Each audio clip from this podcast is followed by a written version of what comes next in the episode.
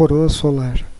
Uma boa parte da violência solar ocorre na região exterior do Sol, acima da atmosfera solar, chamada coroa solar.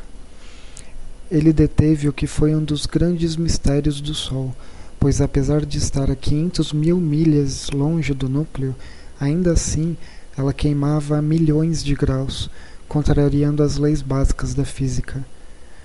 Com a melhoria nos satélites, os cientistas descobriram que abaixo da coroa solar a superfície está literalmente borbulhando. Isso porque o Sol é coberto por células de convecção, que sobem até a superfície, resfriam emitindo luz e calor e então descem novamente abaixo da superfície. Tudo isso em questão de 5 a 10 minutos, sendo que essas células são regiões do tamanho do Texas.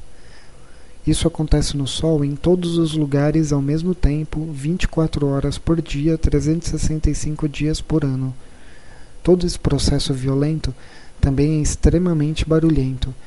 Devido a toda essa sequência de eventos, o Sol produz energia sonora suficiente para aquecer a coroa solar a milhões de graus, juntamente com a energia magnética do campo magnético solar.